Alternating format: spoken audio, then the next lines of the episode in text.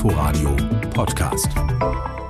Auf den besetzten Kreuzungen Frankreichs, da flimmerten gestern Abend die Handybildschirme. Präsident Emmanuel Macron sprach zu den Gelbwesten und überhaupt zu allen Franzosen, gestand Fehler ein, machte große Zugeständnisse, 100 Euro mehr Mindestlohn, steuerfreie Überstunden, Erleichterungen für Rentner. Aber er verurteilte auch die Gewalt der vergangenen Wochenenden.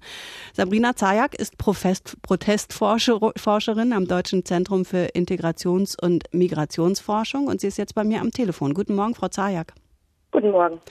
Hat der äh, französische Präsident da gestern den richtigen Ton gefunden, um die Protestierenden tatsächlich zu besänftigen? Ein Teil der Protestierenden sicher. Er hat ja wirklich weitreichende Zugeständnisse gemacht. Der ist konkret auf Forderungen eingegangen. Ein Teil der Forderungen hieß sogar Montag noch ganz in der Früh, Mindestlohn wird auf keinen Fall angefasst. Ja? Also die Forderung, darauf ging er ein. Ähm, er hat sich persönlich auch entschuldigt für einige Aussagen, die er getroffen hat, die äh, die Bevölkerung explizit gegen ihn aufgebracht haben. Er hat Verständnis gezeigt. Also ich denke, ein Teil der Bewegung hat er sicherlich besänftigt. Jetzt ist es ja aus der deutschen Perspektive einigermaßen ungewohnt zu sehen, dass der Präsident den Demonstranten so viele Zugeständnisse macht, gerade ja auch weil es diese Ausschreitungen gegeben hat. Wie lässt sich das erklären? Ja, das ist in der Tat aus unserer Perspektive äh, äh, erstmal sehr erklärungsbedürftig. Das muss man aber wirklich vor dem spezifischen Hintergrund Frankreichs verstehen und die Struktur des sehr zentralistisch semipräsentiellen Systems mit sehr wenig Mitbestimmungs- und Partizipationsmöglichkeiten in den einzelnen Departements. Es fehlt an Subsidiaritätsprinzipen, es fehlt an Dialogforen auf verschiedensten Ebenen jenseits von Wahlen. Dementsprechend war es nicht verwunderlich, dass Macron auch Montag erstmal die Gewerkschaften eingeladen hat und auch die Arbeitgeberverbände also die Sozialpartner, um überhaupt erstmal mit ihnen die Lage zu sondieren. Ja, in Deutschland gibt es ja sehr, sehr viele äh, politische Dialog- und Partizipationsmöglichkeiten auf allen Ebenen, wo kontinuierlich Austausch und Input stattfindet. Ja, und in Frankreich ist ja sehr stark dann äh, der Unmut explodiert und nun muss er erstmal überhaupt Orientierung finden. Heißt das, der Abstand, der Abstand zwischen Präsident und Volk ist einfach zu groß quasi? Der Abstand zwischen, ja, genau, also sozusagen die Möglichkeiten auf unterschiedlichen Ebenen politisch mitzugestalten, das ist einfach sehr schwierig dort und dann die Forderung bis nach oben zu bringen. Selbst für die Gewerkschaften, also auch die Sozialpartnerschaft ist ja bei weitem nicht so ausgeprägt wie in Deutschland. Gucken wir nochmal auf die Gelbwesten selber. Das sind ja offenbar ziemlich unterschiedliche Menschen. Sie haben ja auch gesagt, bei einem Teil wird es gut ankommen, bei einem Teil wahrscheinlich eher nicht. Da gibt es äh, welche von rechts, von links, aus der Mitte. Anfangs ging es dann noch um die Erhöhung der Spritsteuer. Jetzt heißt es immer, es gehe um viel mehr. Gehen die denn überhaupt alle für oder gegen das Gleiche da auf die Straße?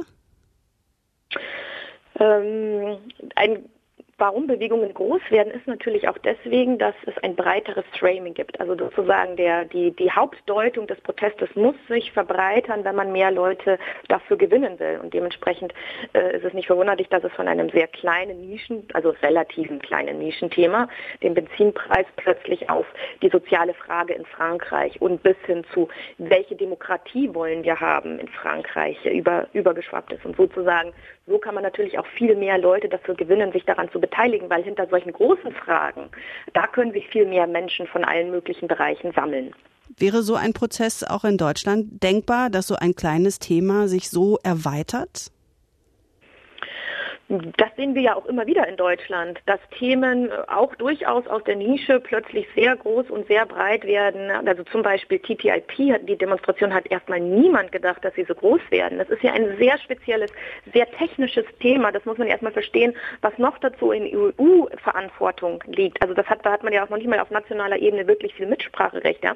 Dass das Thema so groß war, war am Anfang erstmal gar nicht denkbar. Aber das hat natürlich dann, bei weitem ja. nicht so eine Schlagkraft entwickelt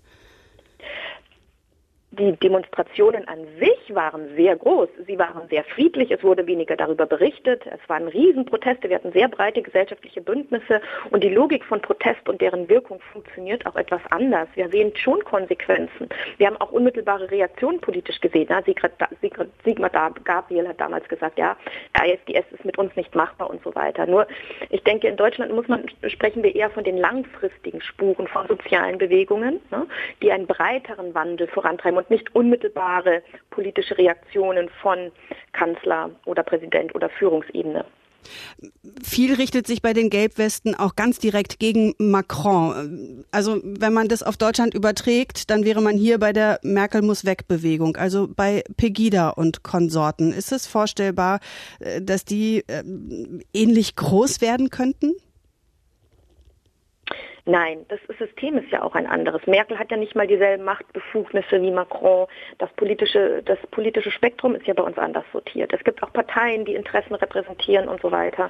Also diese, diese Aussagen, äh, äh Merkel muss weg, das ist ja wirklich auch innerhalb der Bewegungen. Das sind ja dann schon stark auch am rechten Rand vertreten oder an den radikalen Rändern vertreten. Und das sind ja wirklich kleine, kleine Punkte. Also die haben nicht diese, ich denke, ich gehe überhaupt nicht davon aus, dass sie solche Sammlungskraft entfalten könnten sagt Sabrina Zajak, Protestforscherin vom Institut für Protest- und Bewegungsforschung, im Moment am Deutschen Zentrum für Integrations- und Migrationsforschung. Vielen Dank für Ihre Zeit, Frau Zajak. Bitteschön.